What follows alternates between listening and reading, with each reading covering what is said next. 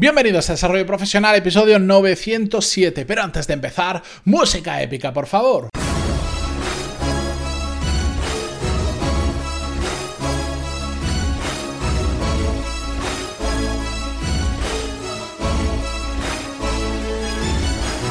Muy buenos días a todos, bienvenidos. Yo soy Matías Pantaloni y esto es Desarrollo Profesional, el podcast donde hablamos sobre todas las técnicas, habilidades, estrategias y trucos necesarios para mejorar cada día en nuestro trabajo.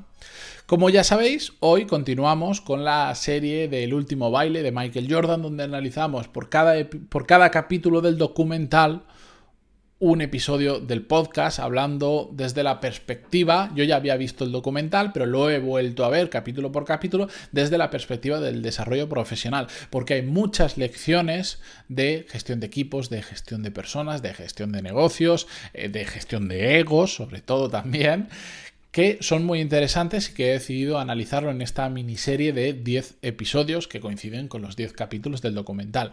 Toda la información y el listado de todos los episodios a medida que los voy creando los tenéis en pantaloni.es barra Jordan. Lo digo por si llegáis tarde y ya se han publicado todos los episodios o queréis estar atentos a cuando se publican. Ahí tenéis toda la información y además hago una pequeña introducción contando por qué realmente creo esta serie, etcétera, etcétera.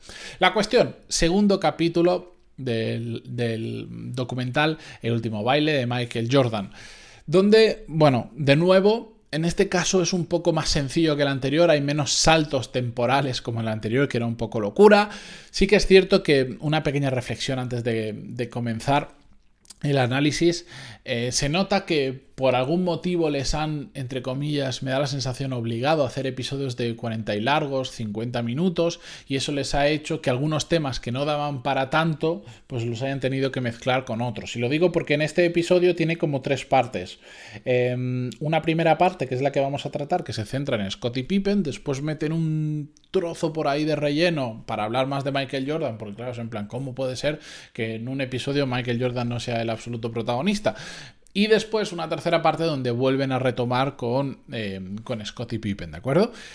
Vamos a hablar sobre este, este personaje, esta persona que, este jugador que mm, en los Chicago Bulls, si no lo conocéis, y a modo muy de resumen, pero como siempre os digo, os invito a ver el capítulo antes de cada uno de, estos episodios de análisis y si no, lo habéis visto después, Scottie Pippen, digamos, era el segundo del equipo, era como la mano derecho de Jordan, de hecho, mm, hacen un pequeño análisis de los números y era como el, que el segundo que más canastas metía, el segundo que más rebotes, no sé cuánto, era prácticamente en todo el segundo. Y era reconocido por ello, pero en este capítulo del documental podemos ver que surgen una serie de conflictos, sobre todo entre Scottie Pippen y el general manager del equipo en su momento, que se llamaba Jerry Krause. Las desavenencias entre estas dos personas, sumado a una mala negociación del contrato de Scottie Pippen, llevan a que Scottie Pippen empiece a comportarse de una manera diferente. Y os pongo en contexto. Por un lado, aunque todo esto no transcurre exactamente en el mismo momento, cuando eh, Scottie Pippen firma con, los Chicago Bulls, firma un contrato muy bajito, firma un contrato muy largo por una cifra de dinero que, claro, a él, como dice, en ese momento se le antoja muy grande pero con el tiempo se dio cuenta de que era una cifra ridícula para lo que estaba aportando, porque además coincidió en el que, bueno, cuando él firmó el contrato, la situación de la NBA como como un negocio global era una, y a medida que, bueno, con, esto de Michael Jordan, de los Chicago Bulls y de la repercusión internacional que tuvo toda la NBA, el negocio de la NBA per se creció muchísimo y por lo tanto los sueldos fueron subiendo, porque al final, si la NBA genera muchísimo dinero, se gasta más dinero en traer a los mejores jugadores, hay más recursos, etcétera, etcétera. Como cualquier negocio, que la NBA no es más que otro negocio, ¿eh? camuflado en forma de deporte, pero es otro negocio como cualquier deporte de estos mediáticos como el fútbol, la liga, lo que sea, ¿vale? La cuestión, Scottie Pippen en su momento, que venía de una familia poco pudiente y muy necesitada de que entrara dinero, firmó un contrato por siete años que para el, para el deporte pensad que la gran mayoría de deportistas de élite como estos, por ejemplo en el fútbol, a los 30 y no muchos, la gran mayoría están retirados. No sé yo en el fútbol cuánta gente llegará a jugar cuando tienen 40 años, pero os hablo de fútbol, os hablo de la Fórmula 1, del baloncesto, etcétera, etcétera. Entonces, en 7 años en el mundo del deporte es a muy largo plazo un contrato. Firmó esos siete años por 18 millones de euros cuando, este, cuando lo, fichó la, los Chicago Bulls en el draft, eh, cuando era un pipiolo, por decirlo de alguna manera, ¿vale? A él le venía bien, Además, él lo dice que, digamos que no lo dice con estas palabras, pero su aversión al riesgo era muy grande porque él quería contribuir con su familia, quería poder ayudar a su familia y sobre todo le daba miedo que si, imagínate, que en la temporada 2 se lesionaba y no podía seguir jugando bien o lo que sea, que todos esos ingresos se, se acabaran y él no poder seguir sustentando a su familia. Entonces, vale, aceptó 18 millones por 7 años, que para muchos diremos, hombre, no, no está mal 18 millones por 7 años. La realidad es que a medida que fue creciendo el negocio, y en el documental lo comentan, varios analistas dicen que probablemente en ese periodo, si él no hubiera negociado por tantos años y hubiera hecho contratos anuales o bianuales, podría haber ganado entre 9 y 10 veces más. Estamos hablando de que esos 18 millones se convirtieran en 160, 180 millones tranquilamente, la cual la diferencia es bastante grande.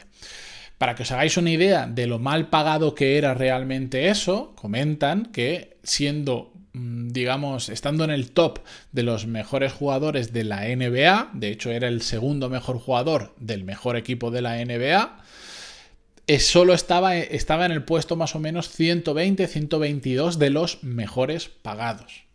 Claro, esto al principio, pues eh, no causó factura, pero a medida que fue dando, pasando el tiempo, yo me imagino que también mucha gente le comería la cabeza y él también se daría cuenta, es decir, yo estoy aportando un valor brutal, soy el mejor jugador mm, de los Chicago Bulls, probablemente top 5 de la NBA y estoy cobrando como el 122 de la NBA, no tiene sentido. ¿Eso que llevó? A que esta persona, evidentemente, se desmotivara. Por un lado, eh, cuentan también que el dueño de los Chicago Bulls, que no es el mismo que el general manager, hay un dueño de la franquicia, era, es un hombre pues como muy recto, dice, si tú has firmado esto, tío, a pechugas, te lo comes y lo siento, que no, no era dado a renegociar absolutamente nada. Entonces él, ¿qué pasa? Se vio estancado profesionalmente, aunque, aunque su trabajo lo hacía muy bien a nivel de crecimiento, se vio completamente estancado. No pasa como a nosotros. Nosotros, eh, una empresa no puede ponernos ese tipo de cláusulas de tienes que estar sí o sí siete años porque ha firmado siete años. No lo pueden hacer, por lo menos en el mercado laboral español. Pero en el mundo profesional y todos estos, sí, porque son otro tipo de contratos. No creo que no son exactamente laborales. Pero bueno, él se vio ahí atado a un contrato de muchísimos años por muy, muy, muy poco dinero respecto a lo que podía ganar.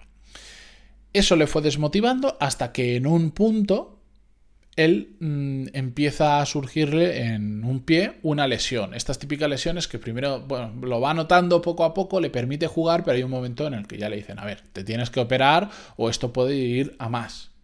Entonces, ¿qué pasa cuando una persona no está a gusto con su trabajo, se siente que está muy infravalorado económicamente y nadie quiere hacer nada para cambiarlo a pesar de que su rendimiento es extraordinario.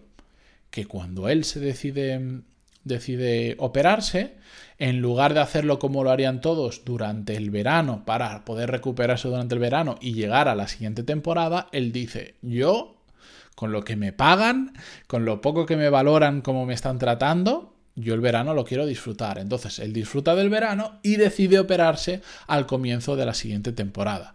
¿Para qué? Pues como una forma de protesta, ante decir, si tú no me valoras, yo voy a hacer lo que me dé la gana y me voy a operar cuando a mí me venga bien, no cuando le venga bien al equipo.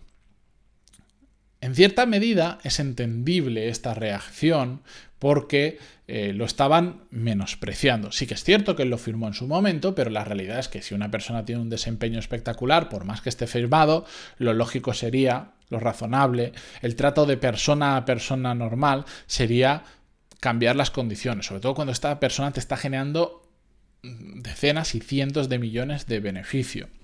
Como eso no pasó, él actuó de esa manera.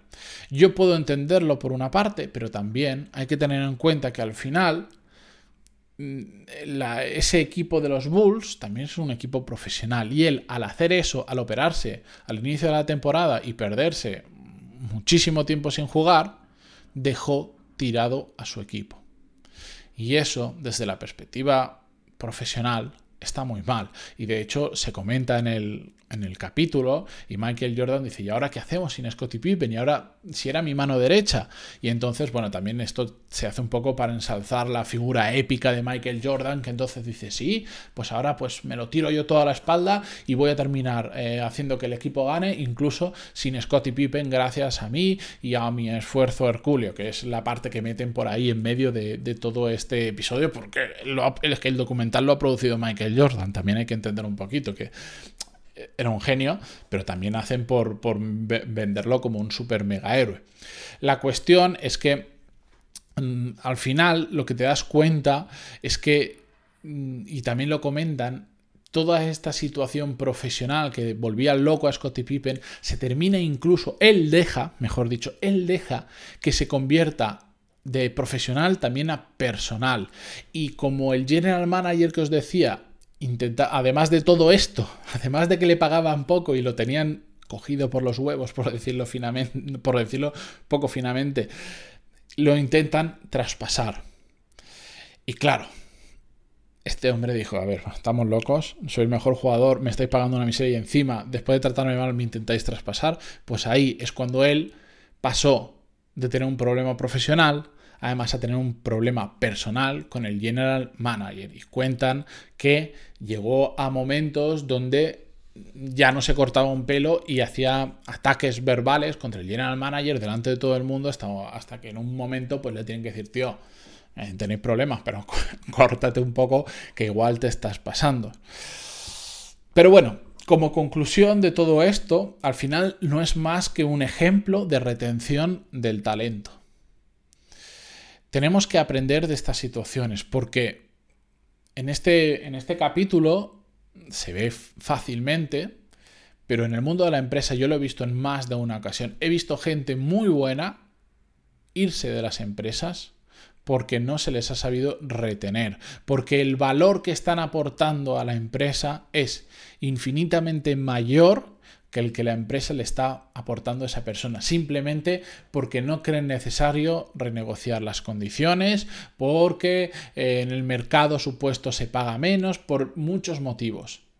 Y lo que termina ocurriendo, a diferencia del caso que vemos de Scottie Pippen, que por el formato del contrato legal mm, no se podía ir, que la gente buena, cuando sabe que aporta mucho valor y no le están compensando correctamente en una empresa, se terminan yendo de una forma u otra. Se terminan yendo. Por eso tenemos que pensar con cabeza y si tenemos gente en nuestro equipo que es realmente buena, no tengo ni que esperar a que vengan y nos pidan nuevas condiciones. No todo es dinero, por cierto, ya lo sabéis, hay más condiciones que podemos mejorar con la que la gente se va a sentir muy a gusto. Ayer hablábamos de flexibilidad horaria, ¿verdad?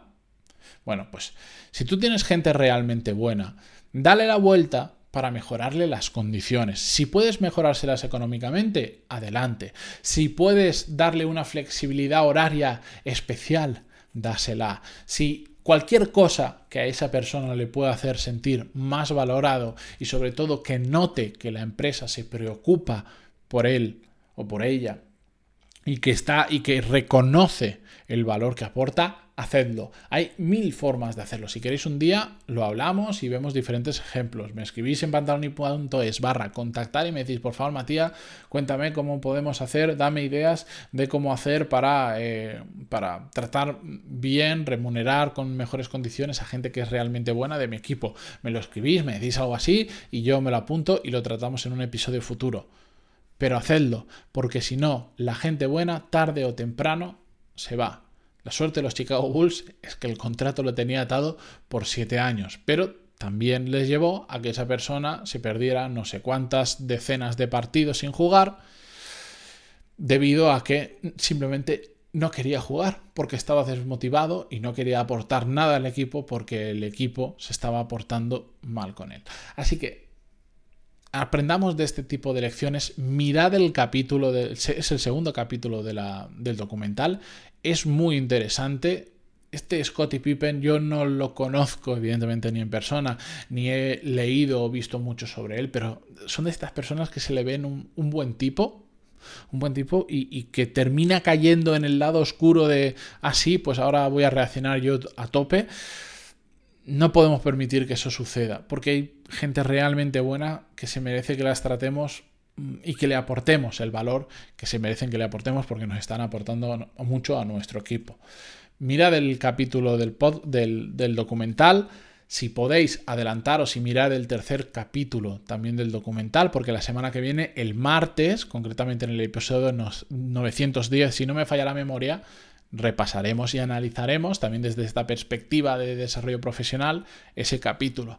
Hasta entonces tenéis unos cuantos, un par de episodios normales en el podcast, como el de mañana el 908 para cerrar la semana eh, con un viernes de esos que me gustan reflexionar en voz alta.